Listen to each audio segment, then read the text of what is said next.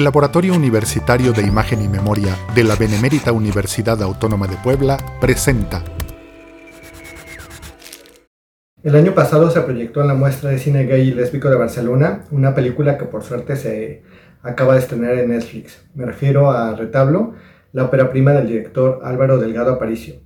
Se trata de una película cuyo relato se desarrolla en Perú y está hablada en su mayor parte en quechua. Advierto que tendré que hacer algún spoiler para poder comentar la película.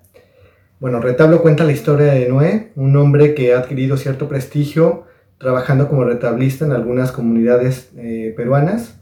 Eh, lo que hace son eh, pequeños retablos de madera con figuras de yeso, en donde además de incluir imágenes religiosas, como se acostumbra en los retablos, representa también a los habitantes del pueblo, quienes le pagan por hacer precisamente estos retablos.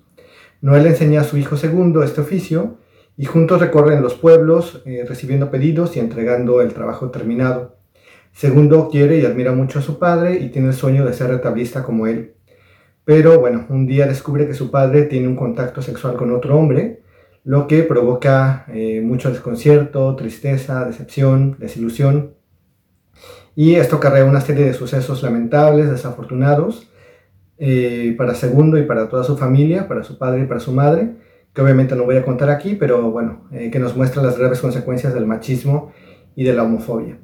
Como les decía, el relato se desarrolla en una pequeña comunidad peruana, que por lo que se muestra en la película es sumamente machista. En este entorno, los varones jóvenes eh, demuestran su hombría a través de eh, peleas, bebiendo en exceso, bebiendo alcohol en exceso, o de una camaradería masculina en donde se coloca a las mujeres como objetos sexuales.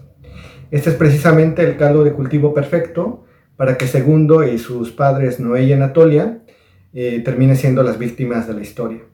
La película pone en evidencia eh, que el problema no es en este caso la bisexualidad de Noé ni su doble vida, sino la cultura homófoba en la que se encuentran, que precisamente provoca esta doble vida y provoca que Noé se encuentre dentro del armario.